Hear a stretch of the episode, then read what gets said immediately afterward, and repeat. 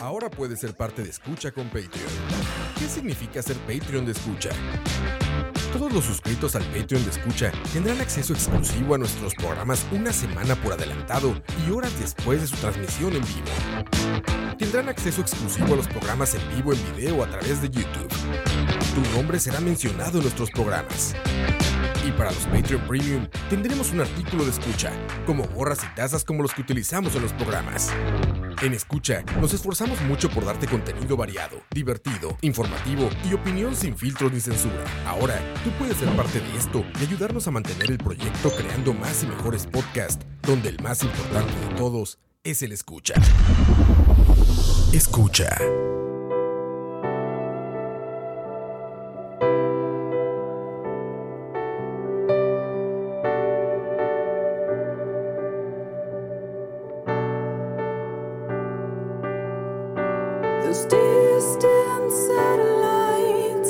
And their cold, cold light embracing me during this night of long remembrance, of long memories and shared angers. Muy buenas, muy buenas. Bienvenidos a un programa más de proximidad. Hoy un programa bastante especial. Estoy con Juan Pablo Calvo, líder, y compositor, tecladista, guitarrista, productor costarricense de las bandas Will of the Mountain y Time Forgotten. Eso. Muchísimas gracias, Juan Pablo. No, hombre, gracias por, por Todo- darme un espacio. Todo un honor realmente. Y bueno, acá desde, desde la cueva. ¿Lo podemos decir así? No, no. Sí, la cueva. La cueva, Bushido. muy, muy bonita cueva, madre, debo decirlo. Muchas gracias. Yo como eh, amante, este, amateur de audio, de productor de audio, según yo, Ajá, no, no, pero pues eh, muy, muy, muy, muy interesante, muy impresionante realmente. Sí, Este, de hecho, gracias. bueno, eh, gracias a Moiso también ahí que, nos, nos hizo la, la conexión. shout out. a Sí, sí. Este, y bueno, estamos escuchando Lunar o Lunar de la más reciente producción de Will of the Mountain. Ujú. Y no, no, este, no sé si quieres presentarte un poquito más o de lo que estás haciendo ahorita o Sí, eh, bueno, yo soy ingeniero de audio. Desde, bueno, realmente mi título es diseñador industrial. como muy, como sí, muchos, sí, sí, como muchos. Sí, yo salí del TEC en el 2003, creo.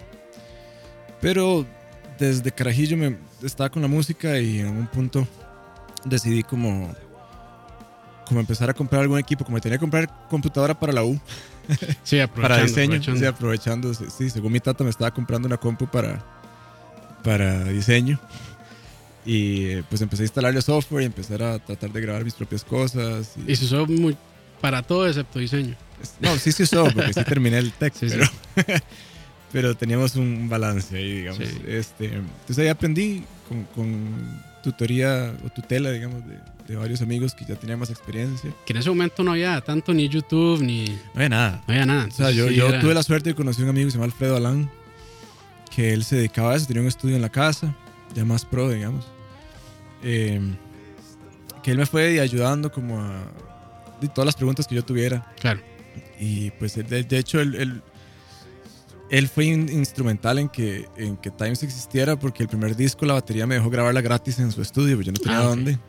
Que es como lo más complicado, creo Sí, yo, ¿verdad? sí, lo demás De lo grabé en la casa, igual suena bastante mal. Pero bueno, digamos que era mi primer disco como tal, ya lanzado que hacía, entonces voy a tenerme un poquito de misericordia, pero, pero sí, suena, suena decente. Que fue producido, bueno, autoproducido, ¿cierto? Sí, correcto. Eh, es- De hecho, básicamente mi negocio salió de ahí, porque una vez que salió la Relative Moment of Peace, que es el primer disco de Times en el 2006, eh, a la gente le gustó mucho, entonces empezó a buscarme a ver si yo producía para otras personas también. Y de rebote terminé dedicándome a esto. No, no, Sí, sí. buenísimo, buenísimo. Y este, creo que el segundo disco, Dandelion, sí se grabó acá en este estudio, ¿verdad? No, todavía ese estuvo aquí en esta misma urbanización, pero yo todavía vivía con mi mamá. Ah, ok, ok. y tenía el estudio en la casa de ella. Eh, un agregado que le hicimos ahí a la casa. Gracias a la mamá de, Sí, de sí, Juan sí. Pablo. Por aguantar eso es, Pobrecita, no, sí, era un es es escándalo. porque- complicado. Yo- bueno, yo tenía batería y sí, era complicadísimo. Sí. Que van a escuchar los vecinos. Ah, sí, sí. No, no, el lo, lo construimos relativamente bien. Entonces, la- el nivel de molestia era pues, Era aceptable. aceptable. Sí, sí. Era como el vecino molesto que pone salsa a un volumen ahí. No- O el no que, grita, o el que grita los goles Sí, sí, sí, exacto. o las madreadas siempre. Sí, y ya después construí esta casa y pues mi mamá decidió venderla a ella también, entonces di, era como natural traerme el estudio para De acá. una vez, sí, Ujú. claro. Este, bueno, y no sé, tal vez nos puedes contar de dónde nació ese interés por la música, especialmente en el progresivo, que es un gusto, Sí, no, no es raro, pero sí es, digamos, sí, no es lo que le tiran no, a tan, uno. no tan común, Sí. ¿cierto? Es difícil Sí, sí. llegarle. Solo, solo para ubicarnos en el tiempo, yo tengo 38 años, entonces vamos a hacer una recapitulación de qué estaba pasando. Eh, lo primero fue, yo chiquillo, mi mamá me metió a estudiar piano a la UCR, como a los 8 años, Ah, ok. porque ella quería que yo tocara piano, digamos. Y ese, este, Bueno, y estuve- sí, sí, sí se cumplió, ¿no? Sí, pero fue muy vacilón porque est- estuve tres años ahí. Eh, sin embargo, nosotros no teníamos, mm, éramos como de, de- de escasos recursos, entonces no tuvimos cómo comprar un piano. Claro. Eh, entonces yo iba a practicar a la UCR. Entonces me dejaron un cubículo ahí, dos horas. Eh, en aquel- yo no sé si todavía funciona así, pero las escuelas tenían horario alterno, las públicas, unas en la mañana, otras en la tarde. Sí, Entonces en las mañanas me iba a meter a un cubículo solo ma, en la UCR, ahí en esos pasillos de musicales que son súper cavernosos a los ocho años, ¿verdad? Estudiar. Entonces es un momento en que, que fue demasiado para mí. O sea, yo era como, como que esto no, no me está funcionando. No, no. o sea, no me No está me haciendo bien. emociona, sí, sí. sí, no, no, no. Entonces lo dejé. Y empecé a jugar básquet. Sí, sí, sí. la vuelta. Sí, eso ya fue como en sexto grado de la escuela, una cosa así. Entonces empecé a jugar básquet y me dediqué al básquet por muchos años. Lo que pasa es que ya en octavo descubrí la guitarra eléctrica y todo cambió. Ah, ok. Entonces yo toqué guitarra todo el colegio. Eh, y cuando, cuando descubrí la guitarra eléctrica, di, yo estaba en el colegio en, la- en el apogeo del grunge y el alternativo, digamos, en los noventas. Y sin embargo, a mí lo que no me gustaba Nirvana y Pearl Jam, me gustaban cosas más como Live, Collective Soul, Ok. eh, ¿cómo se llama? Sí, un poquito más. más alternativo, sí, más sí, alternativo. no, tan mainstream, digamos.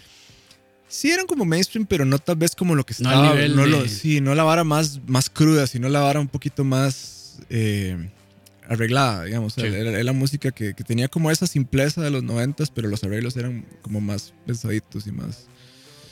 eh, sí, sí, sí, sí siento como la música de esa época muy honesta en general, aún la mainstream, por lo menos en, en rock, ¿verdad? Claro. Este, entonces eso, eso me caló mucho siempre. Eh, otra cosa es que mi papá escuchaba progresivo. Lo que pasa es que él pasó por una etapa en la que dejó de escuchar música por muchos años. Entonces yo no conocía. Más como si hizo panderete, ahora sí, entonces de repente. Ah, de pasó oír. de, Sí, de sí. progre a Jesús Hernán Romero. Sí, sí, sí.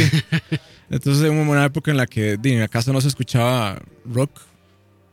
Esas varas que les agarran. Pero bueno, en un punto cuando yo ya empecé a. Las, las Pepsi Cards y todo. Sí, sí, sí. Me tocó esa lo tocó? Sí, sí, claro. fatal, man. Este, ya una vez saliendo de ahí, mi tata se dio cuenta que me gustaba la música, empecé a oír y empezó a pasarme cassettes de que él tenía guardados de Yes y de Yes, ok. Ah, yes. Yes, Yes. Yes es como mi ¿Ya fue la primera exposición a progre o, no? Sí, es como mi banda seminal, yo creo. Bueno, y qué buena Yes exposición. Sí, sí, porque la banda favorita de papi. Sí. De hecho, más adelante fuimos a ver a Rick Wakeman juntos y Ah, ¿en cuando serio? vino, sí. Yo lo fui a ver las dos veces y con la segunda fui con papi. Eh, sí, Yes fue como la, la- la primera banda que me, que me que me enseñó que la música, porque estaba como el alternativo, que me gustaba mucho. Yo soy un man muy, o sea, me gusta mucho la melodía. Para mí la melodía es lo más importante. Sí. Además que son como la armonía. Por ejemplo, Ari es un, el otro guitarrista. de Ari Times. sí, el guitarrista de Times. Sí, eh, es un man que disfruta mucho la armonía. También la melodía, por supuesto, pero a él le gusta hacer acordes más interesantes. A Claro. mí me gusta que la melodía esté bien, no me importa que esté haciendo un do re sol, digamos. Eh, y la alternativa a esa época tenía eso. Tenía unas super melodías, digamos. Uno de mis discos favoritos hasta la época todavía sigue siendo el Logos and Everything After de Counting Crows. Ok. Quitemos Mr. Jones de ahí y el resto del disco es una maravilla. que es, tiene esa característica. Y Yes tiene esa misma característica. Sí. Es de las bandas progresivas que usted puede agarrar una guitarra acústica y tocar una canción de Yes y cantarla y sigue siendo un piezón. ¿Verdad? No, no, no es una. Simplemente una lluvia de, de, de, de, habilidades, digamos, ¿verdad? Como Y- mucho progresivo tiende a ser. ¿Y, Y qué tan bueno es que eh, de lo más famoso de Yes sea un meme. ¿Cuál? El de, ¿cómo se llama? El de To Be Continued, de Jojo. Ah, eso es una tontera. Eso es un chiste ahí, porque es que no- muchos de los que nos escuchan este, ven mucho anime. Ah, ok. Entonces, una vez les puse este, una canción de, de Jess y. Ah, ma, esa es la de Jojo. Es como la canción que sale al final de, de Jojo, que es una, es un anime. ¿Cuál canción sale? Es este Roundabout. Ah, ah, pues es un piezón. Sí, es un piezón. Bueno, que dicha que a los del anime les entra el progre por Sí, ahí, sí, está sí. bien. Eh, sí, entonces Jess tenía eso, pero además tenía algo que es una de las pocas bandas que lo tienen, es que cuando uno oye Jess, son paisajes. O sea, uno, uno inmediatamente se transporta a un lugar, a a- ve cosas en, en- en la De hecho, imaginación. muchas de las portadas creo que también tratan de, Sí. de evocar eso. Correcto, también. Es como, no sé si has la escuchado jupa. Big Big Train. Sí, eh, le estoy entrando apenas. Sí, Dicen también que las portadas van por ahí y siento que la música es como La última muy- está espantosa, por cierto. No, las portadas sí están bien feas. El- el- se llama, eh, de hecho, yo hice un programa hace poco este, Sí. de, de Big Big Train Ajá. y es de Grand Tour, creo que se llama. Sí, esa Sí, portada es la peor está- portada que yo he visto en está años. bien- Está digamos. bien fea, bien, Sí, bien fea. Pero la música sí pasa, Sí, pasa lo mismo con Jazz, que se siente como muy como de campo, Claro. como, como de campo, como campestre inglés, sí, sí, sí, sí. esas llanuras. Sí, así. sí. ¿Sabes cuáles portadas son muy tan las de este más eh, Hunt- The Hunter? ¿Cómo es? De, De Deer Hunter. de- sí, de Deer Hunter. muy, de hecho, creo que es de mis bandas de progre, bueno, que no es ni tan progre, pero es de No, mis bandas actuales no, favoritas, sí. No, los arreglos de ese ma- bueno, y ese mae se llama de apellido Crescendo, creo que es Ah, sí, muy eh, el- el cantante y guitarrista, bueno, Ajá. y el escritor, y Sí, sí, el- o sea, todo esto, los actos, está bien interesante. sí este está muy tan. Muy, muy interesante. Ah, bueno, entonces Yes fue como lo primero. Sin embargo, donde ya realmente me fui de jupa, así, de, y Ya, pasé de- alternativo de fondo, a- hacia sí, el- fue cuando escuché el Images and Words. Ok, creo de que Dream mucha Theater, gente sí. siempre señala Images and Words de Es- es- Theater Es que es un como ese disco- paso sí. ya definitivo al, al progre. Y la primera canción que escuché fue Surrounded. Entonces usted oye Surrounded Ok. Y usted dice, ok, esto es como Yes, pero con huevos. Sí, sí. y tiene esto de alternativa que me gusta y de repente empieza uno a desgranar cosas y las letras son súper inteligentes y súper metafóricas y que es algo que perdió Dream Theater con los años, digamos. Sí, Que ahora son así como las peores letras del planeta. desde hace como, no sé, Desde- tres, cuatro días. para mí, no, para mí desde el, Muchísimo desde el. Six Degrees ya la habían Six cagado, Degrees, digamos. ok. A mí el Six Degrees sí me gusta. Pero, bueno, a mí, de hecho, el Six Degrees, la canción como tal, me parece interesantona. Pero, Eh, te digo, pero es, sí es un es un tema pero, medio- medio cliché, ¿verdad? Tiene De más de sabor un boli de agua, sí, sí. sí, sí. Sí, sí. Yo creo que el tema de la historia lo lograron muy bien en el Scenes from Memory, pero Sí. ya después debieron haber parado como... Bueno, en fin, no importa. Ellos sabrán, verán a ver cómo lo De hacen. hecho, siempre es un, todo un tema. Para mí de Dream Theater. es del 99 para atrás. sí. este, para atrás. sí, sí, sí. De hecho, prefiero el Falling into Infinity mil veces a cualquier cosa nueva. es vacilón, es vacilón. Mucha gente como que no... e- Ese disco Falling into Infinity En su es momento como... todo el mundo lo odiaba. Sí, sí, es pero como ahora después de todo, lo que, amor-odio, sí. después de todo lo que han sacado, como que uno vuelve y dice, puta, mira. Sí. De hecho, ahí este, nos escribió Andrés Suando, perdón. Dice, Ah, saludos a Ando. Juanpa, Saludos, seguidor de Ando. Times de 2006. Sí, Ando es uno de los principales. Sí, el sí, más sí. que siempre aparecen por ahí es una gran alegría Dice verlo. que, de hecho, antes teníamos un blog todo chiva de la banda. Sí. Y nos reuníamos a comer y todo. Tenemos un foro. Good old days. Cuando, cuando los foros eran... Cuando, cuando Eran foros la era vara. lo, lo más popular en internet. Era chivísima, madre. Teníamos Sí. una comunidad muy bonita de, de Times en un foro. Pero bueno, y todo eso dejó de suceder. Sí. Bueno, es que ya las redes sociales y todo Sí. ya mataron ese tipo de interacciones. Eh, ok, sí, di, por ahí está. Y ya, di, lo demás es como que ya ahí entré en el historia, progresivo sí. y me fui de fondo. Después también pasé por mi etapa Power Metal. Ah, ok. Olazo, por cierto. eh, Sí, estamos sí, hablando de Olazo. Olazo, Tuve un grupo Aqua. de Power Metal con Aqua y con otros más. De hecho, ¿sabe por qué se me llama Aqua? Eh, Aquabas era. Ajá, yo era Aqua Keys. Ah, ok. Eh, teníamos un grupo, era un chingue que armamos un grupo de progresivo vintage ahí que se llamaba Aqua Suite. Ah, ok. Entonces cada uno era Aqua tal, Ajá. Aqua aquí, Aqua allá. Nunca pasó ni mierda, pero, pero, pero la pasamos bien un par de veces. Sí, sí. La, el- el- la portada era una pasta de dientes de Aqua Fresh. Y hablando ya de, de Times, este, este, el primer disco, el, ah, el nombre siempre se me da porque es larguísimo. La Relative Moment of Peace. Ese mismo. Es casi un disco black esa mierda el nombre, sí. Sí, sí. Ese disco salió en el 2006. Todavía es posible conseguirlo en, en CD y demás. Sí, yo aquí tengo copias, creo. Sí. Creo que Ari, no, tenemos un montón de copias, de hecho. Ah, ok, ok. O sea, tenemos copias de, de todos los discos por ahí. Sí, es que me es- falta eso. Ah, bueno. Sí, sí, es me bueno. falta eso. Ahí, ahí como para tirando la chinita. Déjame ver si tengo uno ahí y te lo regalo. Ah, Este, y hablando un poquito sobre el estudio y demás, este, ¿cuál fue, digamos, la visión o si fue por mera necesidad, digamos, de producir, eh, autoproducir la música o si fue por, más que todo por una cuestión de que, bueno, claramente Sí. te gusta mucho el- la producción de audio y demás, entonces también hay como excusa. Como al inicio, decís. Sí, sí, ¿por Sí, qué, yo- digamos, por qué la decisión de, de- de crear Bushido Studios? Sí, bueno, el, el asunto es que en aquel entonces, cuando yo empecé a, a grabar mis cosas, yo no había escuchado, porque igual no hay internet. Bueno, había Sí. internet, pero uno duraba 10 minutos Era entrando muy- a Hotmail, digamos. Sí, sí, era muy... Sí, sí, era complicado. muy la cosa. Entonces uno no conocía muchas cosas. Eh, sin embargo, la radio todavía pasaba, pasaba cosas. Yo, yo escuchaba, o sea, no había escuchado ninguna grabación de metal progresivo que a mí me gustara. O sea, de metal en general en Costa Rica Sí. que yo dijera, puta, yo quiero grabar con la persona que hizo esto. No había escuchado ninguna. De rock sí había, por supuesto, sí, ya había, digamos, ya había bastante, claramente había bastante habido, camino sí. recorrido, sí. Pero yo decía, entonces, di, si no conozco a nadie que lo haga, mejor aprendérselo yo. Ahora ya, ya, ya en la actualidad, pues ese no es el, el- el- la realidad del mercado, Sí. pero en aquel entonces di eso era, entonces yo empecé a aprender. Hasta que yo lo dije, y como te digo, en un momento la gente empezó a buscar para que les grabara las cosas porque les había gustado lo que había hecho con Times y, y así fue como empecé. Entonces ya un momento en que yo dije, bueno, y voy a llevar esto. Yo, yo como me gradué de industrial, pues trabajé un tiempo en eso, di clases, 14 años en la U. Claro. Eh, entonces llevaba las dos cosas paralelamente hasta que ya decidí quedarme solo con el estudio cuando ya empezó a, a dejarme un O sea, salario de como persona. más, sí, sí, ya empezó a ser más, más viable. Sí, Y y aquí, después eso toma mucho tiempo porque, Sí. O sea, la gente cree que es, es una tangente pequeñita. La gente Claro, cree claro. Que, que, digamos, porque uno puede comprar equipo barato ahorita, ya puede Sí. producir y sacar cosas. no, me compro el, el típico, Sí. una interfase de ocho canales, con eso Sí, grabo la sí. batería. O sea, y- puedes hacerlo. sí, pero sí. no, No no, no, no- inmediatamente. resultados. Sí, porque eso, eso es en los años, mae. Yo, o sea, yo eso lo, lo aprendí uno con el tiempo. Eh, que uno no haya, no hay atajos. Entonces es cuestión de hacer el brete por años hasta que usted ya Claro. Entiende dónde se acomodan las cosas. y De hecho, recuerdo el programa que se llamaba Control Room, así. que a mí- de hecho yo lo veía, me gustaba mucho. Este, A mí también. Y que no, no, no hay planes ahí de... Di, es que la gente que me ayudaba a producirlo, el video, di, como me dejaron tirado. Entonces, Ah, ok, ok. eh, di, yo no tengo como presupuesto para comprar equipo de video. Sí, sí, y sí. Es un poco complicado.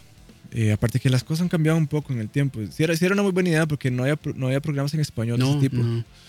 Eh, sí funcionaba. Entonces, de repente no sabía si estaba, si quería meterme en el mundo de YouTube tampoco. En un momento, de repente es, es un poco dañino también. Sí, bueno, en, en aquellos años, cuando empezó a salir, no tanto. Ahora sí ya está, sí, es, ahora sí está sí, bien usted complicado. pone ahí como, madre, me cago en la camisa que andes en madre. O sea, madre, es como, madre. Sí, es como, o sea, puede tener la mejor información del mundo y si le molestó el... Sí, sí, el- el- Echen a Mac entrevista porque se parece a Jon Snow, man. O sea, Sí, sí. Que esa es otra, digamos, aquí, bueno, que debía decirlo de un principio, yo, este, no soy periodista ni soy bueno Ujú. entrevistando, entonces es una conversación por conversando. aquello, sí, es una Esas son las mejores, man.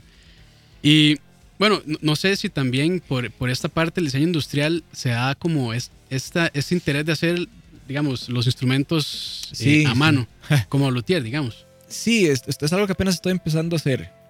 Oh, recuerdo que el, el guitar, Bueno, el guitar sí, bueno, el guitar lo hice con un, bueno, eso Hace fue rato junto tiene, con ¿verdad? un, sí, pero eso fue junto con un amigo mío que era que, que estudió diseño industrial conmigo, Ajá. que él sí, él se dedica, bueno, no sé todavía si estará. Ferdinand Steinberg, el maestro es arquitecto y diseñador industrial, el maestro hacía kayaks y remos, el maestro tiene una Ah, línea, de, equipo para, para aventura, digamos, para ríos. Entonces el madre me dijo, madre, hagamos una carcasa en fibra de carbono para, un, para esa vara. Entonces empezamos de a pelotear ahí, fue que lo sacamos juntos. Eh, lo usé un par de veces porque los escenarios aquí son pequeños como para yo, además de éramos seis más en Times, tener que además Sí. salir yo con ese bicho ahí adelante. Entonces al final me obstiné y no lo volví a usar. Eh, ahora estoy empezando a hacer guitarras. Y de hecho esta es la primera. sí, sí, Y Ah, muy este, sí, estoy aprendiendo porque sí, sí es el diseño, hacer hacer cosas con, la- con las manos, sí es algo que, que siempre me ha gustado, por eso estudié diseño en un principio. Claro, Pasa que aquí el trabajo en diseño industrial es medio basura, entonces... complicado. Sí, sí. Sea, si usted busca trabajo es complicado, pero los emprendimientos como de, de- de ideas aparte pueden, pueden funcionar. Bueno, el emprendimiento en, en sí es complicado acá. Ah, no, todo es, todo es complicado. Pero, pero está, está bien que sea... O sea, no debería ser tan complicado, pero está bien que cueste, digamos. Está bien Sí, que cueste sí, porque, es- porque al fin y al cabo se depura con que la gente que queda es la gente que realmente tiene ganas de hacer las varas. Este. Sí, bueno, ahora está empezando con eso. Estoy haciendo pastillas para guitarra. Estoy empezando Ah, con eso ok. también. Sí, estoy empezando a expandir y ahí la, idea, la idea es como eh, hacerlo un poquito más, como abrirlo, digamos, como decir, este, hago guitarras al público o por pedido, digamos. Esa o era la idea original. Lo que pasa es que el- el- mi amigo que, que me estaba enseñando, el luthier, como que se quitó el tiro un toque, entonces Ah, ya, ok. ya no. Sin embargo, se ofreció a seguirme enseñando. Entonces, eh, es probable que vaya a hacer alguno que otro instrumento por ahí y a ver a dónde lleva. Las pastillas sí, las pastillas sí las voy a hacer para vender. Pero estoy en la etapa como de pruebas y, Claro. y cosas. sí. Claro, claro. ¿Y qué tan...? Me imagino, digamos, si alguien se interesa por, el, por las pastillas para las guitarras, eso, eh, bueno, ahí me imagino que por Facebook redes sociales. Sí, es- sí, sí. si, eh, si eh, alguien estuviera interesado. Correcto. En algún momento anunciaré cuando tenga Claro, que claro. anunciar. Digamos, ahorita estamos como todavía En- ahí en midiendo. Sí, Ujú. es, es, una, es toda una ciencia. Sí, Pero me no. imagino que debe ser muy, muy chiva como músico también salir al escenario, bueno, incluso grabar también Sí. con el propio instrumento. sí, sí quedó bien. No, por No, supuesto. no, sí, sí, sí. Sí, claro. De hecho, ayer fue la primera vez que ensayé con esa guitarra que acabo de terminar y, y fue muy chiva. Porque sí. Sí, es como. Cuesta como entenderlo porque fue vacilón. Porque la guitarra, el acabado no lo hice yo. Yo se lo contrato a un amigo mío que hace acabados, pero no tengo dónde pintar. Sí. Entonces, como que yo la dejé ir y cuando volvió ya no se veía como yo la dejé ir. Entonces, todavía estoy como tratando de asimilar que eso lo hice yo. Puse repetir aquí, perdón. Sí, sí. No, no importa, muy, muy buena canción. De hecho, es eh, Lunar o Lunar fue como, el, como el, Fue el primer sencillo. el primer sencillo, ¿cierto? Sí. Correcto, sí. De hecho, me estabas comentando que también hay un, un artículo de Times en, en o de Will, es, de Will the Mountain. Ah, ok, en, en, en la revista Prog Magazine, ¿cierto? Sí, nos sacaron un parrafito ahí de. Se- me imagino que se puede leer por internet, ¿cierto? Eh, ¿O está solo sé, impreso? no sé, es- está impreso en la versión de, de ellos, de Claro. la revista en digital, pero no sé si se puede. Voy a, voy a buscarlo y si, si encuentro el artículo en internet, dejo, Es el- pequeñito, es dejo los links Sí, en, sí. en el programa para que lo puedan leer también. Buenísimo. No, y buenísimo. O sea, creo que Pro eh, Magazine es de las revistas más importantes. Sí. Este, Yo creo que es la más importante. sí, sí, en, premios en- en el Progress, sí. Tal vez algún día veamos ahí en, en- a Will o a Times. Bombeta del año. No, no, para nada. Creo que mucha gente, este, no sé si fue de las primeras bandas de progresivo acá en sacar como ya material o Sí. un disco. Times, De hecho, supuestamente fuimos la segunda. la segunda, ok. La primera fue Chinook en los 80s. Chinook, ok, sí, no. Sí. Sí, nunca, de hecho, nunca había escuchado de. Chinook es, De Chinook. sí, es una banda eh, de progre. Ujú. Estaba Bernal Villegas, estaba que canta en este disco Ah, ok. de Will. Que, que Will es como el Iron. Bueno, Eso dicen. sí, sí, sí. o sea, siempre lo he pensado. Sí, sí. eh, En, en el buen sentido, ¿verdad? Claro, De- claro, De no, no. reunir como a, a diferentes músicos y cantantes sí. para el disco. Sí, de hecho, esa es, esa es mi idea con Will, como hacer básicamente lo que quiera. O sea, de repente puede haber un disco en el que solo tenga uno. Sí. Pero dime, me ha gustado la idea como explorar los colores, diferentes voces ahí. Es muy, muy interesante. Pura vida. De hecho, este, no, no, o sea, sí me parece muy interesante porque sí, como que le da, no sé, otra textura a escuchar diferentes cantantes o incluso músicos Sí. también con sus, sus este, enfoques distintos para, para cantar o para sí, tocar. yo, yo, yo en esencia, siempre lo he dicho, yo más que instrumentista soy como productor y compositor. Entonces a mí no me importa eh, tocar las cosas más sencillas, digamos, yo, y hacerme echar un, un poquito para atrás y conseguir gente que haga las cosas, y más bien decir, yo quiero un solo de Federico Miranda en este disco, Claro. entonces le pedí dos. Entonces, Fede grabó, o sea, yo puedo darme como ese, ese gusto de quiero tener esto pasando en mi disco y eso es lo que me, me alegra, digamos, y me hace feliz. Este, entonces, di, para mí esa es, la, esa es como la realización, o sea, mi realización personal en cuanto a mi propia música es poder traer es un producto el cual es tal cual me lo imagino yo, en- en- o sea, me lo imagino yo en su concepción, digamos. O sea, poder realizarlo eso con las herramientas que sean necesarias. Claro. Y en, en- ahora hablando así como de producción un poco, ¿qué tan difícil o qué tan fácil es hacerlo acá en Costa Rica?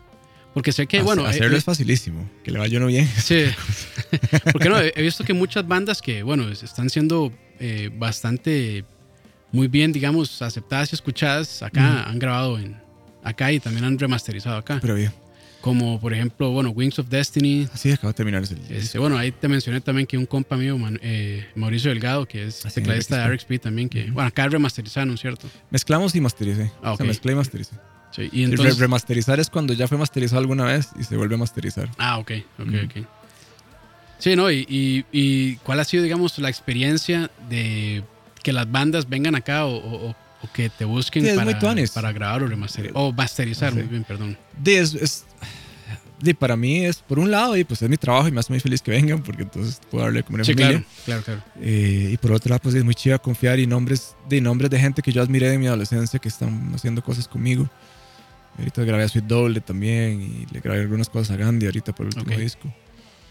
Toqué con Gandhi en Melico hace poco.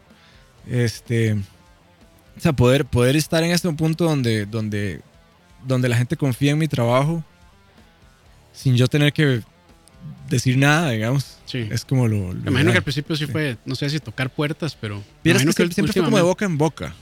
Ok. Eh, la ventaja, y eso fue lo que tal vez me ayudó, que es que al principio yo no dependía económicamente de esto, entonces pude irlo llevando poco a poco y la, la Sí, masa como- crítica de clientes fue sucediendo con el tiempo. Sí, aunque sí hubo un punto en que yo cuando ya decidí dedicarme fuertemente a esto, he hecho una inversión grande en el estudio, eh, y pues sí, sí decidí, tuvo que como que, ok, bueno, Claro. ahora qué.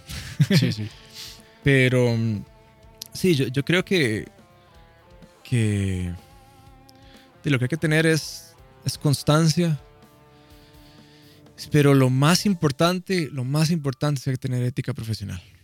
Eso es lo más, más importante. Porque mucha gente incluso al inicio vino a- acá porque, porque yo entregaba tiempo, porque yo los escuchaba lo que querían hacer, porque yo los recibía de buena manera, porque los hacía sentir bien en el estudio, Claro. porque este porque además no era que les hacía una fiesta en el estudio en absoluto, sino que veníamos a trabajar y estaban confiados de que yo iba a entregarles algo Sí, que era lo que ellos estaban esperando a tiempo y en buena manera y, y que yo me estoy comprometiendo con el proyecto, digamos. Y entonces eso es súper importante. Ser una persona amable y, y- y respetuosa y claro, entre compas ya cuando uno se rompe, se rompe ahí. Sí, sí, sí, la la barrera, barrera, uno- claro. uno- o sea, uno más bien es, es encontrarle la, la maña a la gente para poder hacer que se relajen y que todo esté bien en el estudio. Pero eso es, eso es del- yo diría que es tal vez lo más importante, porque lo, lo demás uno nunca lo para de aprender. Entonces, el- el- el- las orejas se van, van, ¿cómo se llama? Eh, sensibilizándose a diferentes cosas con el tiempo. Entonces, no puedo decir como que, como que haber alcanzado un punto ya es lo que uno necesita para empezar a producir. O sea, uno puede empezar a hacerlo desde, desde que no sabe nada, consiguiendo compas que le Claro. quieran meter con uno para empezar a, a, a pulirse. ¿no? Sí. De hecho, hace unos días, y, y creo que es una buena, me parece que es un buen tema, eh, se publicaron una, un playlist de artistas de progresivo acá en Costa Rica Sí, en. Spotify. Este, me- y de hecho ahí vi varias bandas que no, que no conocía y me pareció muy, muy bueno. Entonces, de hecho yo, este, para mal, creo que no me he metido mucho como en la escena de progresivo en Costa Rica, pero cómo, cómo se ve la escena acá, cómo está, Mira, está bastante, digamos, como viva o está creciendo. Está como empezando a, a nacer varias bandas nuevas. O sea, bueno, de repente no son tan nuevas, pero como que están empezando a sacar material. Eh, puta, se nos hace tanto no esa canción. Este, como que hay, hay varias bandas que están recién Sí. saliendo. Este, muchas he tenido el placer de trabajar con ellas. Pero sí, es un momento en el que hay por lo menos unas, que yo conozco, unas cinco bandas recién sacando material y, y que están empezando a promocionar. No, es- está, está muy bueno. De hecho, ahí este, también voy a dejar el, el link al playlist Ujú. por si después lo quieren ver, Sí. para que escuchen un poco de, de música progresiva acá de, de costarricenses. Sí, sí, ma, yo creo que eso es tan importante. Ahorita hay tanto, tan pocas avenidas para que la gente lo conozca. Sí, uno, es complicado.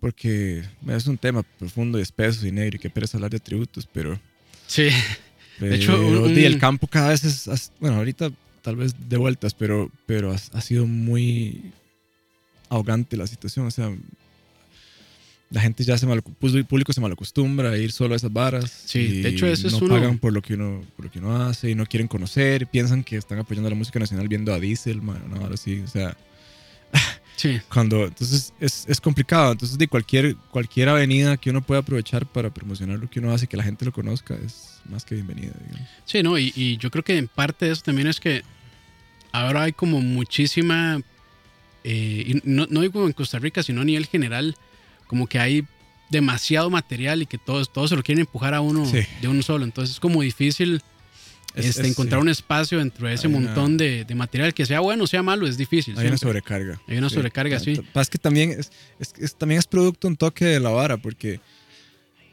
al ser la única manera en la que uno puede promocionarse realmente son como redes sociales. Entonces, de, todo el mundo lo manda por ahí. Entonces, de repente uno tiene un montón de cosas. Y el que- problema es odiar las redes sociales. Sí. Que, que todos estamos llegando, bueno, por lo menos ya los que somos un poco más Eh, viejos, ma, estamos alguna- algo empezando va a cambiar en algún momento. Sí, algo tiene Sí. que cambiar en algún momento porque no puede ser. O sea, algo, algo va a empezar a cambiar de alguna manera. Yo creo que es insostenible. Igual la situación de los tributos, yo creo que tiene que empezar a cambiar Sí. de alguna manera. O sea, no, no creo que. Ya, ya, ya la misma gente que está tocando algunos tributos ya no quieren hacerlo porque ya es demasiado, digamos. Che, es O dema- sea, se siente demasiado. Ya sí llega a cansar, digamos. Sí, o sea, hay, hay- o sea, eso siempre va a existir en los mercados locales, man. O sea, siempre va a existir bandas de covers. Pero creo que aquí está desbalanceada la cosa Claro. bastante. Sí, o sea, con o sea, por lo menos en, la, en lo que es captación de espacios y captación de público, lo que se manda a cobrar la filarmónica por chivo, man, y la gente le llena los chivos, man. O sea, Sí, y, Es- hasta la misma filarmónica ahí cayó en eso, ¿cierto? claro, sí, Que- eso, eso es la banda de tributos por excelencia, Costa Rica. Que o sea, se dieron cuenta que por ahí está Sí. el negocio, ¿no? Entonces, Sí, sí. Yo no digo, no digo que lo hagan mal, pero sigue, sigue siendo poner a la cultura nacional eh, en, un estanca- en un estancamiento, digamos. Sí. O sea, no que no se desarrollen en el underground, pero la gente siempre seguimos luchando por sacar nuestras cosas, pero, pero sería chiva poder Sí. tener más exposición para poder hacer más cosas todavía. Y hablando de eso, hay, bueno, veo que, bueno, si nos están escuchando en vivo, hay un concierto este fin de semana de Will, ¿cierto? Will of the Mountain. No, este no, el, el viernes 12. Viernes, ah, ok, viernes Este- 12 este de viernes julio. ocho. Sí, Ok, viernes 12 de julio en Salagarbo. Salgarbo, buenísimo. Con sonido Garbo es como el primer concierto de este disco. Pensamos hacer más conciertos, sin embargo, este es como el más lucidillo por ahora, porque de, es en la Salgarbo. Sí, sí, claro, claro. Este, pero sí, con, con este disco de Will, sí, sí estamos planeando tocarlo más.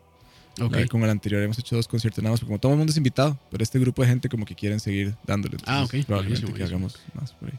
Y eh, hablando de Time Forgotten, este ya, eh, bueno, dichosamente ya como que se reactivaron por lo menos en redes. Entonces Sí, he sí. visto que han estado muy muy activos en Instagram, en Facebook. Sí, Entonces ya, ya podemos ir esperando sí, sí. disco sí. nuevo. Sí, estamos, ahorita estamos buscando cantante, que es un proceso que nos va a tomar un poquito. Eh, Si alguien quiere aplicar, como Sí, hay, hay una, hay una página que se llama audicionestimesforgotten.strikingly.com. Ok. Pueden audicionar ahí, ahí están las instrucciones y todas las barras. Eh, sin embargo, estamos componiendo simultáneamente. Entonces, Ari, Mm. Ari y yo nos estamos viendo todos los viernes en la mañana y ya llevamos varias canciones, ya tenemos una idea clara de hacia dónde va el disco, de qué es lo que queremos hacer. Porque también di, nuestros gustos han cambiado mucho con los años. Sí, Eh, la- lo chiva es que cuando él y yo componemos siempre sigue sonando Times de alguna manera, entonces eso fue como una grata sorpresa, que aunque tiene una, un sonido un poco distinto, sigue siendo Times. y piensan, piensan documentar más, porque algo que a mí me, me encanta, no sé por qué, son los making of. Sí, Yo cuando veo que van a publicar un disco con making of, lo compro. de fijo. Porque me gusta mucho ver todo el proceso Sí, de- es probable, detrás de grabación de- y esas varas. De- depende de cómo lo vayamos a hacer, pero es muy probable que sí. Ahorita Ari tiene equipo de grabas de filmación, entonces no veo por qué no. Eh, también creo que vamos a documentar audiciones. Ah, ok, ok. la segunda ronda, digamos, que ya es presencial. Eh, y sí, el proceso sí, de fijo. Sí, sí. Yo creo que sí. ¿Y cómo O sea, es- Sería cómo muy es- tonto no hacerlo. ¿Cuál es el proceso este, para grabar un disco de Times Forgotten? ¿Escriben primero la Pues- música o, o luego la, Sí. la letra o eh, piensan en un mira, concepto? por Porque lo general, me- la, la génesis de la cosa me toca a mí, Ok, eh, porque es lo que, de las cosas que más me cuadran. Eh, yo hago la- todas las letras son mías y el concepto, pues yo llegué a Ari y decirle, maestro, quiero hacer, o es lo que estoy pensando. Y le fascinó porque además iba como acorde con, con un par de cosas que él quería hacer. Entonces empezamos a escribir música y yo escribo las letras por aparte. Porque para mí las letras son, a mucha gente como que no le importan tanto, para mí son fundamentales. Sí, claro. Entonces yo, desde ustedes se toman la molestia de leer las letras de que Times si, y de sí, que Will. si no me equivoco son... Bueno, creo que los discos de Times son conceptuales. O por lo menos giran alrededor de un concepto, ¿cierto? Siempre, Ujú. todos mis discos en general, Ujú. siempre hay un concepto. Para mí es, porque para mí la obra es el disco, no las canciones. Para mí el disco es el statement, digamos. Eh, entonces yo escribo las canciones y le pongo mucha atención a las letras. Y una vez que las estoy escribiendo, pues escucho qué música, la música que tengo y veo a ver cuál de repente es la letra para esta canción. Claro. Y, y ahí termino como de juntarlas con el cantante ya cuando hagamos melodías vocales. o la cantante. No Ujú. sabemos qué va a pasar ahora. Ok, ok. Este, eh, y termina, hacemos las melodías y eso le termina de dar la forma final a las maquetas. Una vez que está maqueteado todo. Eh, bueno, en ocasiones anteriores lo ha cambiado con los discos, pero por ejemplo, me gustaría hacer con, con, con Times lo que hice con el último disco de Will, que fue maquetear las baterías aquí en el estudio con Jorge ok. hacer demos de... O sea, yo tengo una batería MIDI que Ari y yo ponemos ahí mientras componemos, pero más bien grabar rápidamente, hacer arreglos con Jorge y gastar tiempo antes de grabar. Antes, como, como yo no tenía nada que hacer, Sí. cuando hicimos los discos de Times yo estaba... eh, podíamos durar horas ahí en el estudio, pero ahorita la idea sería como maquetear, componer y luego grabar. Cuando lleguemos a grabar, grabar. dedicarnos ¿Y a las baterías sí las graban acá o sí? Sí, todo Sí, acá. Sí, todo, sí. Todas las- las- todo lo que has escuchado que ha salido de Bushido, eh, por lo general, todo se graba aquí. Ah, está muy, o sea, yo cuando tuve batería intenté hacer grabaciones, tenía una interfacilla de ocho Ujú. canales. Yo decía, "Ma, esto es muy difícil. Hay muchas cosas que saber y es que y ahí Sí, es donde sí. está, donde yo vuelvo a lo de la experiencia, porque una cosa es que usted ve un video de YouTube donde le dice dónde poner el micrófono. Otra cosa es que usted sepa si ese micrófono está sonando como tiene que sonar, Mm. porque hay muchos factores que involucran, o sea, eh, qué sé yo, estamos, hablamos de un redoblante. Si yo le pongo el micrófono en cierto lugar donde todo el mundo dice que tengo que ponerlo y de repente no oigo el sonido que me está gustando, ¿por qué será? Porque el micrófono está muy alto, porque está muy inclinado, porque el redoblante no está bien afinado, O porque el no cuarto está afinado. también. Eso es lo mínimo para la Ajá. gente que, digamos, para la gente que Ah, está ok. empezando es lo, lo último que Sí. piensan, digamos. Eh, o sea, puede ser porque el redoblante está mal afinado, porque el parche del redoblante no está tan bien, porque debería estar más mufleado, o escucho una vara y no sé cómo quitarla. Eh, a veces me mete mucho hi-hat, entonces, ¿qué hago? O sea, todo ese tipo de variables, eso es lo que dan di, los Claro. años y años y años, porque, como digo, poner el micrófono en el tambor es fácil. El problema es Sí, sí. saber qué es lo que uno está haciendo y qué es lo que está esperando y qué es lo que espera de, de la grabación. Porque de hecho es algo que me parece muy interesante también de Times, que es como la evolución este, de la producción de cada disco. O sea, Ah, hay, sí. hay una, hay un cambio, digamos, bastante importante y, y- y claro en las producciones de cada disco. Incluso. Sí, di, yo voy ganando. Básicamente, Times siempre fue como mi playground. Sí. Para cada vez que yo hacía un disco Times, subía un, sandbox nivel para- hipotético. Sí, sí. O sea, subía como de nivel, digo yo. Porque era donde podía probar más cosas. Igual ahorita con Will of the Mountain también. Eh, entonces, sí, claro, no, definitivamente hay una mejoría sustancial de disco a disco en cuanto a sonido. Digo, Eh, no, no- no digo que, que suenen o que el primero suene mal, sino es no, pues hay sí una, suena más o menos mal. pero hay una mejoría bastante. No, sí, sí, sí. No, no, yo, yo, lo, yo lo reconozco. Sí. No, claramente, o sea, si no estuviera mejorando, más bien no, no debería estar haciendo nada. Yo tengo varios colegas que se estancan y, y, y te agarran un sonido y eso es lo que se quedan. Yo creo que esa es la, la receta para morir en este negocio. Digamos. Sí. Siempre tiene que ir mejorando y sabiendo que hay mucho por aprender y cambiando técnicas y probando cosas distintas. Cada vez que yo microfoneo una batería es, es un nuevo aprendizaje. O sea, es como, bueno, y esta vez probemos esto, a ver qué pasa. Oye, O- recuerdo, recuerdo la batería es de Roberto, que es el baterista de- Ulloa. de, de Ulloa, sí, que es un, un Ah, monstruo. seis horas ya me imagino. afinando y microfoneando esa batería. Sí, no, seis horas, man. Me imagino lo complicado. O sea, claramente, entre más grande la batería, pues. duramos dos horas y media recogiendo la batería. Sí, sí. No, fue un desastre. Pero bueno, al final quedó bien. Sí, sí, sí, suena muy bien. Es que Roberto yo siempre lo madre, ¿Cómo me va a traer cuatro chinas? Yo es como, madre, ¿qué está haciendo? Y, Ah, pero al y- final y cada uno, y cada uno suena casi igual. Sí, sí, sí. sí, sí. Y él- y él a jura- la hora de la hora. Y él jura que suenan diferentes. Sí, sí. Eso es lo que se dicen todos los bateristas para pues, justificar la compra.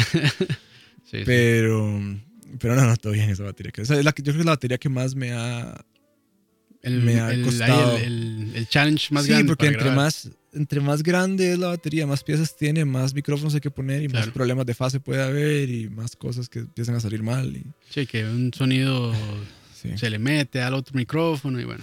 Eso no, no es tanto problema, uno sabe lidiar, sabe lidiar con eso, pero sí son cosas de fase. O sea, si hay muchos tones seguidos y tienes que poner cuatro overheads porque tiene cuatro chinas. Ujú. Entonces, ¿qué pasa con las fases entre esos overheads y los overheads con los demás micrófonos? Con... Sacan, O sea, la, es- es sacan todo la cinta métrica, Ah, se sí, a que- medir. y- Sí, sí, sí. Tuve que hacer un ritual antes de empezar a grabar, microfonear esa vara, a ver si. Sí, ¿no? Y volviendo a Times, sería como muy, este, muy pronto para decir como una fecha de, de, cuándo Ah, podemos sí. esperar. Sí, sí. O sea, El disco. Paciente, pacientes, Ah, sí. entonces. sí, sí, no, más bien les, les pedimos No, como- porque... O sea, que como con todo el que se tomen el tiempo que se tengan que tomar. Gracias. Pero no, no, no creo que duremos demasiado, nada más Sí. que es que di, en este momento no contábamos con tener que buscar cantante nuevo, entonces Claro. eh, eso ha atrasado un poco los planes. Sin embargo, está bien, yo creo que más bien estamos con nueva energía, creo que nos, nos emociona la idea de, de tener una nueva voz y ver qué podemos hacer con eso, porque eh, digo, Longi todo bien eh, en su momento, pero también él tenía una voz muy específica y tal vez si- otra voz nos dé otras posibilidades. Claro. Aparte claro, de las que ya teníamos. Entonces, sí, es una buena. O sea, nos tiene motivados como para, para probar cosas diferentes también. Ok, ok. Entonces, pacientes, sí. pacientes, pacientes. Pronto, pronto. Ok. no, es no. probable que el próximo año. O sea, no, no, no Ah, creo. Que, no creo que sea demasiado largo porque estamos componiendo full. Y, pero yo me atrevería a decir que al momento del próximo año. Iván, podemos esperar Chivo en el Melico otra vez. Y yo quisiera. Será buenísimo. Sí, eso, es- eso sería, sería muy bueno hacerlo, ¿no? Sí, sí. Bueno, y aquí hablando de un poco de todo, este, como músico como o como productor, ¿con quiénes te gustaría colaborar o, o grabar un disco o hacer algún ¿De acá? proyecto? ¿De acá o, en general de afuera? Hijo. Difícil. No, no, difícil, no. Es que hay muchas opciones. Sí, sí. Eh, Dispare, dispare. Vamos a ver. De afuera, tal vez me gustaría hacer. Ah, tengo, tengo personas que me gustaría que estuvieran en un disco mío. Hagamos eso. Ok, Personas que quisiera que estuvieran en un disco mío. Quisiera que Ryan Stoll cantara una pieza. ok. Quisiera que Michael Ackerfeld tocara un solo. Eh, sería. Lo mejor del universo sería que Peter Gabriel cantara una canción. una- eso sería el Beyond Dreaming. Eh, trabajar con Peter Gabriel yo creo que sería mi sueño. Ah, Ok. Así. eh, en general. Y producir un disco con él o alguna vara. O sea, eso sería como la, la octava. O sea, para mí sería la vara. De hecho, fui a visitar el estudio del MAE hace muchos años. Eh, sí, y de acá, di un montón. eh, estuve a punto de mezclar el disco de Gandhi, al final no sucedió. Ok. Eh, aquí es que he trabajado con mucha gente que me, que me ha gustado. Me gustaría usar, me gustaría grabar cosas que no sean metal. Sí, porque Indie. acá, acá se ha grabado Sí. mucho rock, mucho metal. rock metal, sí, el rock alternativo me gustaría, indie. Eh, cosas distintas también como para cambiar el cassette y refrescar un rato, porque de nuevo, como el estudio se ha ido en boca, se ha pasado de boca en boca la cosa. Claro. Eh, di, la gente lo que me conoce es por el rock y metal, pero también he hecho muchas, hasta roots he hecho, digamos. Ah. Pero di, la gente lo que me conoce es eso y me gustaría como acaparar proyectos de ese tipo. Eh, grabé, el, el año pasado grabé un, un disco de recital de graduación de la maestría de, de piano de, de un amigo en el, en el O'Neill, que era banda sinfónica y piano, y, Hijo de puño. y eso estuvo muy bien. Esa experiencia estuvo Es un tema, grabar en vivo. Sí, esa, esa música no es tan difícil. Digo, hay que saber qué está haciendo uno. Sí, sí. Pero, pero, es, bueno, en realidad ese sí estaba un poco complicado porque esa tenía muchas cosas. Tenía banda sinfónica, tenía jazz, o sea, tenía banda de jazz, tenía eh, cuartet, quinteto de cuerdas, tenía, o sea, eran como varias cosas Sí. diferentes sucediendo. Entonces tuve que hacer un micro- una microfonía que funcionara para todo. Eh, sí, eso sí se las trajo, pero, pero por lo general, esos, los músicos se mezclan juntos. Entonces uno pone micrófonos es para capturar el performance más que todo. Claro. Entonces no es tan difícil. Gra- mezclar un disco en vivo pues es más complicado porque la gente, por lo general hay muchas peladas, digamos, de rock. Hay Ujú. como peladas y varas y, y, y dependiendo de cómo se haya grabado puede ser de cosas que no hayan quedado idealmente bien, o sea, grabadas. Entonces eso es un poco más dolor. De hecho, los primeros trabajos que hice fue como res- fue tratar de rescatar el audio de un DVD que sacó Akasha que se me va a tener el tiempo allá en Ok. el 2007 o una hora así 2000. Eh, grabar, multitraquearon un chivo que tuvo N errores técnicos, al final hubo que desechar un montón y al final sí lo sacaron. Me mandaron, me dice, madre, trata de mezclar esta vara. Y yo, bueno, y Ey, intentar". vamos a ver si se puede. Sí, sí, sí. Eh, pero sí tiene su, tiene su toque. Muchísimo trabajo, man. En, Sí. en realidad, o sea, lo que, lo que se ve, bueno, lo que yo pude ver y, y leer un poco en Facebook, más que todo, pues mucho de eso no está ahí documentado. Y está muy, muy interesante saber que todo ese trabajo se ha hecho. Pura vida. Sí, sí, sí. Sí, Sí, hay, sí, es lo mismo que hablamos. la- las avenidas de promoción son un poquito escasas. Sí. Pero sí, yo debo haber grabado ya unas 60 bandas, tal vez, Ah, ok. en mis años acá. Increíble, qué bueno. Son un montón. Y el problema con, con toda la, la economía de la música mundial es que di, muchas bandas solo las graban una vez. Porque se sacan algo con mucho esfuerzo y no pasa nada, no hacen nada. No, no digo que la culpa sea solo el, Sí, sí. del ambiente, sino que las bandas también se rolean un toque. Y di, se quedan ahí. Muchas bandas con mucho potencial que sacaron algo y se deshacen. o- Son pocas las bandas que han vuelto. No porque no quieran volver, sino porque tienen los recursos y, y les ha ido suficientemente bien para Sí. volver a grabar. Ok, ok. ¿Y ahora qué? ¿Estás escuchando algo en específico de progresivo o, o qué música estás escuchando ahora? Eh, Me imagino que ahora es como un- una etapa de, de- de escuchar bastante como para agarrar inspiración. O, o no sé si es algo sí, que haces. No, no, vieras que sí, yo, depende. Pero yo trato de escuchar cosas que sean un poco diferentes a lo que estoy trabajando en el estudio. No con mi música, mi música sí trato de oír cosas que, que, como decís vos, que me inspiren como a Ujú. lo que quiero hacer. Eh, pero ahorita estoy en una etapa fuertísima de Marillion, Ah, ok. pero es que es de mis bandas favoritas. Sí, sí. Pero estoy así como dándole vuelta al- a varios discos que no había oído como canciones, pero no, No sé qué no todo a- el disco. a- iba a decir Phil Fish, pero no es Phil Fish. Es este. eh, Fish es, ¿no? Sí, Fish. Fish, sí, sí. En Instagram. No, Fish no. Está súper vacilón el. Instagram de ese mae. Son puras fotos de él así como en sus vacaciones. Qué bueno. Sí, sigo a los demás maes. Porque Sí. mi guitarrista favorito es Steve Rotary, digamos. Claro. El guitarrista de Marillion. Eh, ese es un mae que para De mí hecho- es lo hecho, que yo- es yo como la conocí- evolución de Gilmore, digamos, lo que es lo que de Gilmore el paso siguiente era El- ese mae. De hecho, yo conocí a Marilyn gracias a Transatlantic Ah, sí, claro, Por- yo también. por Pete. Sí, por Petraguado, sí. Ujú. Transatlantic, es una bandota. Sí, sí, sí, sí. Yo, yo tiendo a gravitar a escuchar rock progresivo, porque el metal progresivo, y yo sé que más de una persona me va a odiar por esto, pero me parece demasiado formulaico. Ahora todo el mundo quiere tocar gent y mate. Ha- ha y- pasado mucho y eso. todas Se- las bandas la ido por ese lado, Sí, ¿cierto? toda la banda es Sí, como. sí, sí. Ahora metal progresivo es sinónimo de tatuajes en el cuello y guitarras headless y todo el mundo tocando ocho cuerdas y la misma vara. Sí. Entonces ahora me tiene obstinado. Eh, hay bandas Sí, yo- buenas, pero todas como son parecidas. Eh, entonces tra- trato de gravitar hacia, hacia el rock progresivo. Hay una banda finlandesa que me gusta mucho que se llama Von Herzen Brothers. No, los conozco. La recomiendo montones. Ujú. Tienen varios discos más. Eh, que es como un. Como un prog medio vintage, pero no suena vintage. O sea, es como un sonido actual, pero, pero de, usted nota todas las influencias del rock progresivo Sí. clásico, pero suena actual, digamos. Con un poco de alternativo y una Como, pero. como Beerfish en su momento, no sé. Sí, tal vez. Sí, tal vez. Estos más son como su propia vara. Sí, va, son muy buenos. Eh, y estoy matizando cosas que no son prog también mucho. Eh, estoy pegadísimo con el disco de Rival Sons, el último, que se llama Feral Roots. Que es como un revival rock ahí, tipo Ujú. Zeppelinsoso, pero es excelente. Eh, con el nuevo Baroness también. Estoy matizando mucho Baroness. Yo tuve una banda Stoner que The, Curse, que también entonces me gusta mucho como Estoy yendo, es, es como las cuatro cosas que estoy yendo mucho ahorita, como Baroness, este, Rival Sons, Marillion y eh, Von Herzen Brothers. Buenísimas recomendaciones. Ahí la- las voy a. es- ¿Cómo se llama? Los Van, Von Herzen. Von Herzen Brothers. Sí. Los voy a buscarlos. Sí, a sí, son muy buscarlos. buenos. Sí. definitivamente. Es vale que yo, yo, yo, bueno, como te, te comentaba, yo sí me quedé pegado como en los 90 hacia atrás. sí, O sea, ah, yo casi cuesta, no conozco. cuesta, cuesta encontrar, porque como te digo, todo mundo ahora lo que hace es math metal y esas varas. Sí. Pero hay joyas. Yo ahora me suscribí, algo que siempre quería hacer, me suscribí al Prog Magazine y estoy, tiene muchos features de bandas que uno no conoce, entonces lo tengo en el iPad de la revista, entonces veo Ah, algo que, me, que leo y me interesa, lo busco de una vez, lo agrego y lo empiezo a escuchar a ver si me Ujú. gusta y ahí uno va descubriendo cosillas. Sí. Yo, o sea, de bandas así como medio nuevas, lo- los únicos que sigo son Hacken. Ah, qué bueno Hacken. ¿Ves? Esta es una banda moderna Sí. que hace las cosas bien. De hecho, Sí, el sí, tenía esta discusión con Ari porque en Times queremos, estamos como, hay ciertas influencias que, que, que sí son como bien modernas ahorita. Pero yo creo que esos más han logrado una combinación muy ideal entre, entre lo moderno y su propio vocabulario. Sí.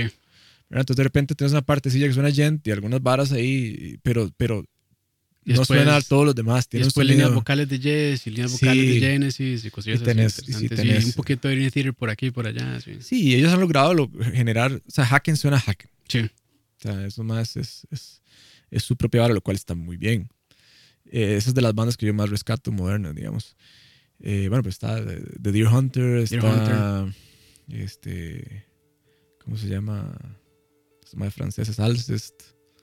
no tienen, conozco. eh, hay, va- hay varias cosas. Lo que O sea, pasa no, no- no es que no haya, es que. Sí, es que no, está, no es lo que más se oye. Sí, sí. Es que, vamos, yo, yo sí, por ejemplo, yo medio escucho algo que medio suene un poquitito a Digent Ajá. y ya, digamos, me, me perdí un toque realmente. Sí, es como te digo, yo creo que son Oh. elementos. Es como, es como, es como abusar de. o sea, es que si usted hace todo un género alrededor de, un, de una herramienta, Sí. de, O sea, que no, hay no- que mucho no- que hacer. man. Que no digo O sea, que no haya discos y bandas buenas de, Sí, sí.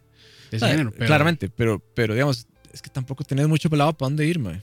O sea, si usted se construye alrededor de una sola herramienta, como, como es el, el extended No, y le- y le- range y el le pasa- no, y le pasa a muchas bandas que empiezan con algo, tratan de experimentar y la gente se molesta. Sí, sí, Y después vuelven como a sus raíces, entre comillas, y la Sí, gente sí, se vuelve a molestar. Entonces es complicadísimo. Sí, lo, lo que pasa es que hay que hacerlo inteligentemente, mae. Mm. Eh, si usted va a hacer un, un- una transición, hay que, hay que empezar a incorporar cosas o empezar a transicionar poco a poco. Claro. Como hizo Opus, por ejemplo. Que es casi mi banda favorita ahorita. Opus de, de repente sacó el Damnation por ahí, empezó a meter clean vocals por allá, las varas progress siempre estuvieron por ahí. Hasta que un momento el mae dijo, ya no voy a gruntear más. Y, y obviamente un montón de gente pegó el brinco, pero, pero, ya, pero sigue sonando a Opus, me explico. No es como que de repente se convirtió en Sí, otra que creo banda. que el último grunt que hizo fue para el disco de Dean Townsend, de Deconstruction, me parece. sí. Me parece. De hecho, No, en vivo hace, porque Sí, le toca no, tocar de su sí, catálogo, claro. pero claro, claro, pero- pero, ya discos nuevos ya, Sí. ya lo dejó. eh, honestamente me gusta más. O sea, hay- hay- hay discos buenísimos. Claro, ese mae le cuadra el progresivo como mucho más eh, eh, underground, digamos. Entonces, el tipo de progre que el mae hace es una vara que usted encuentra en bandas súper raras, como Comus o Gong, o, ¿verdad? Varas como más. Y yo siento que también siempre, como el sonido de Opeth ha sido medio vintage. No sé si. Sí. Siempre, siempre he tenido como esa sensación de, de Opeth. En general, aunque Sí. aún en los discos pesados. Sí, sí, sí. Entonces, eso, es- eso está muy bien, yo creo. Igual, mae, uno no tiene que hacer música para la gente. Pues, Eso es, eso es lo que uno. Sí, al fin y al cabo, usted haga lo que le dé la gana, mae. Mientras sea honesto y sea lo que usted quiera hacer. De esta manera no va a vender discos, mae. Sí. o sea, es muy Entonces, difícil en este, sí, sí. este micronicho. Sí, o sea, no, sí venden discos, pero mi punto es que al fin y al No cabo. al- millonarios, Al, sí. fin y al cabo, yo he escuchado miles de personas, incluso escritores y varas que dicen: en el momento que la gente empieza a componer para el público, es en el- el la obra en la que peor le va. Sí. Porque usted perdió lo que lo hacía usted. Sí, de hecho, sí. recuerdo esa canción de, de Dream Theater, Never Enough. De hecho, la escribió Mike Portnoy en ese mismo, en esa misma línea, que es como, "Ma, siempre se quejan por lo que sea. Ay, sí. No, no. Los fans de Dream Theater son una pega. Sí, sí, es como los de Pink Floyd también. Sí, sorry que lo diga, pero es cierto. Eh. Sí, o sea, uno está bien que está bien que a usted le guste algo, pero no tiene por qué desacreditar lo demás si para otra gente es importante. Sí, sí. Yo siempre digo, por ejemplo, para mí, para mí, Dream Theater es del 99 para atrás. Para mucha gente, no. Para mucha gente lo ha descubierto ya en los discos más recientes, gente mucho más joven que yo. Y eso es lo que para ellos es la vara. Tal vez lo, lo, lo anterior de Dream Theater les suena muy, no sé, ochentero, noventero, una vara Sí. así, y no les cuadra. Eh, yo tengo mis razones. Yo creo que eso es lo que se ha perdido O escuchan, el, o- o escuchan el Images con las baterías trigueadas y dicen, ay, man, qué feo suena Sí, sí, eso". sí. Bueno, a mí me ha costado ya grande. pero lo sigo amando. sí. Este, sí, yo, yo creo que el problema es que uno debería tener su opinión y saber que es su opinión y no tratar de convencer a nadie. Ese es el, ese es el problema del mundo ahorita. Usted tiene que tratar de que convencer a la gente de que Ahora usted sí tiene razón. como la gente eso no. mismo, como, Entonces, "Ma, si a usted le gusta esta vara, lléguele. Yo nada más, uno tiene derecho a decir las cosas que a uno le gustan y las cosas que quiere hacer. Y eso es perfectamente válido. Si usted Sí. dice, no me cuadra esto, de todo bien. O sea, no, no tengo por qué convencerlo que le guste. Y es, es, es- musicalmente y en progresivo es súper intensa la vara, Sí, sí, sí. ¿verdad? Porque la gente dice, no, hombre, si ese disco, no sé qué, y en este disco, ta, ta, ta". No sé, también siento que a veces los, los que escuchan mucho progresivo, este, no sé, si están, se sienten como en una clase más alta. Hay un poco De de, eso. gustos, sí, pero hay, hay un es- poco de eso. Bueno, pero- es, es novismo, digamos. Sí, hay, hay un, hay un poco, o sea, de todo hay en, en la viña de Cthulhu. Pero, este, yo creo que también tiene que ver que los fans del progresivo y del metal también son muy apasionados por las cosas que les cuadran. Sí. Les cuadran mucho y son parte fundamental de su vida y es algo por lo cual siguen vivos los géneros, yo creo. Eh, y eso es mega valioso. Entonces, di, lo defienden a capa de espada. Sí. Eh, la vara es. Hay- un límite, digamos, entre las cosas de imponer Sí, sí. mi criterio y de algo que me gusta o simplemente exponer que me gusta. Pero, no, no. Este, bueno, ya nos vamos acercando a la hora. Este, Juan Pablo, muchísimas gracias. No, hombre, vos. Primer invitado en este programa, según yo, eh, que, que a veces este, me, me ha, me ha costado a veces hacerlo. eh, porque igual, o sea, hacer un podcast sobre progresivo. Ya el progresivo es bastante nicho. Ahora un podcast que es el nicho del super nicho. No, pero está bien, Entonces, no, no, Adelante. más Primer bien. invitado. Muchísimas Muchas gracias. gracias. de No, no, bien, adelante y ojalá que siga adelante. O sea, mae, eh, necesitamos estas cosas y necesitamos que les vaya bien. Sí, sí, sí. Y cuente conmigo para lo que necesite. Muchas gracias, muchas gracias. Entonces, este próximo viernes 12, ¿cierto? Sí, viernes 12 de julio, julio, en 8 y Sala media Garbo. en. Las entradas Eh, están a la venta en Yap. Yap. Sí, ahí pueden es una página. Eh, Sí, es una página y una aplicación de, Oh, de venta en línea de cosas. Me Ah, imagino. De, de entradas para archivos. Entonces, este, últimos días corren. Sí, y bueno, el día del evento claramente también se van a Ah, vender ok, si quedan. este, y sí, 12 de julio en Sala Garbo, 8 y media pm. ok, ok. Y bueno, ya si querían saber sobre Times pronto, Pronto. Eh, no, no, le, no le manden mensajes ahí a Juanpa como, "Mae, ¿cuándo? Ya, quiero ya, quiero. No, no, mándenlos, no importa. Sí pasa, sí pasa. Hashtag soon. Me imagino que sí, mae, que sí, si llega gente ahí como, No, "Mae, sí, ¿qué? claro. ¿Cuándo? Todo. Pero eso se aprecia mucho, man. Es como, Sí, "Mae, sí. ¿cuándo, ti, ¿cuándo chivo, güey? O sea, fuera que le hacen uno de eso con todo, mae. Pues más bien cuando lo hacen por una banda que uno tiene, es yo feliz de que la gente quiera vernos en vivo. y que la Claro, gente Nos, nos mande sus señales de, de aprecio y de cariño y de que, nos, de que les hacemos falta. Sí, sí. Eso es súper Y importante. ahí rápidamente, este, Juan Pablo también tiene un programa este, con The Couch, que también son amigos de, Sí. de- de escucha, sobre libros, sobre Libros. todo de fantasía y ciencia ficción. Ñoñerías. Ñoñerías. Entonces, si quieren escucharlo, de hecho, mañana, Mañana tenemos programa. mañana que sería el 3 de julio, tienen Correcto. un programa, ¿cierto? Lo, Sí. transmiten a- lo transmiten por The Couch. Eh, por The Couch en Facebook Live a las 7 de la noche. Entonces, si quieren ver a los, a los dos Juan Pablos Sí. hablando de ñoñerías, Se llama Reinos y Galaxias. es, es un club de literatura. Eso es Ah, importante. Porque la idea es que, los, que la gente lea el libro durante el mes que lleguen a y comentar. que lleguen a comentarlo con nosotros al, al Claro. programa. Este, entonces, di, para este, sintonicen para que vean cómo es la cosa, pero probablemente va a estar Sí, sí. lleno de spoilers. si Sí. No, y salados si no leyeron. Pero bueno, no, muchísimas gracias de verdad. Y este, Gracias bueno, ya, bueno, ya yo estoy emocionado de saber que ya pronto Times Eso. y Wolf of the Mountain también, que hace a principios, como en enero febrero, sacaron el último disco. Marzo. Bueno, marzo. Ah, ok, ok, ok. Sí, sí, ahí. Progman lo puso en la lista de, Los 15. de los del 15 mejores del año. Entonces, pues bueno, muchísimas gracias, a todos los que nos están escuchando. Y recuerden, este, vamos a estar en Spotify.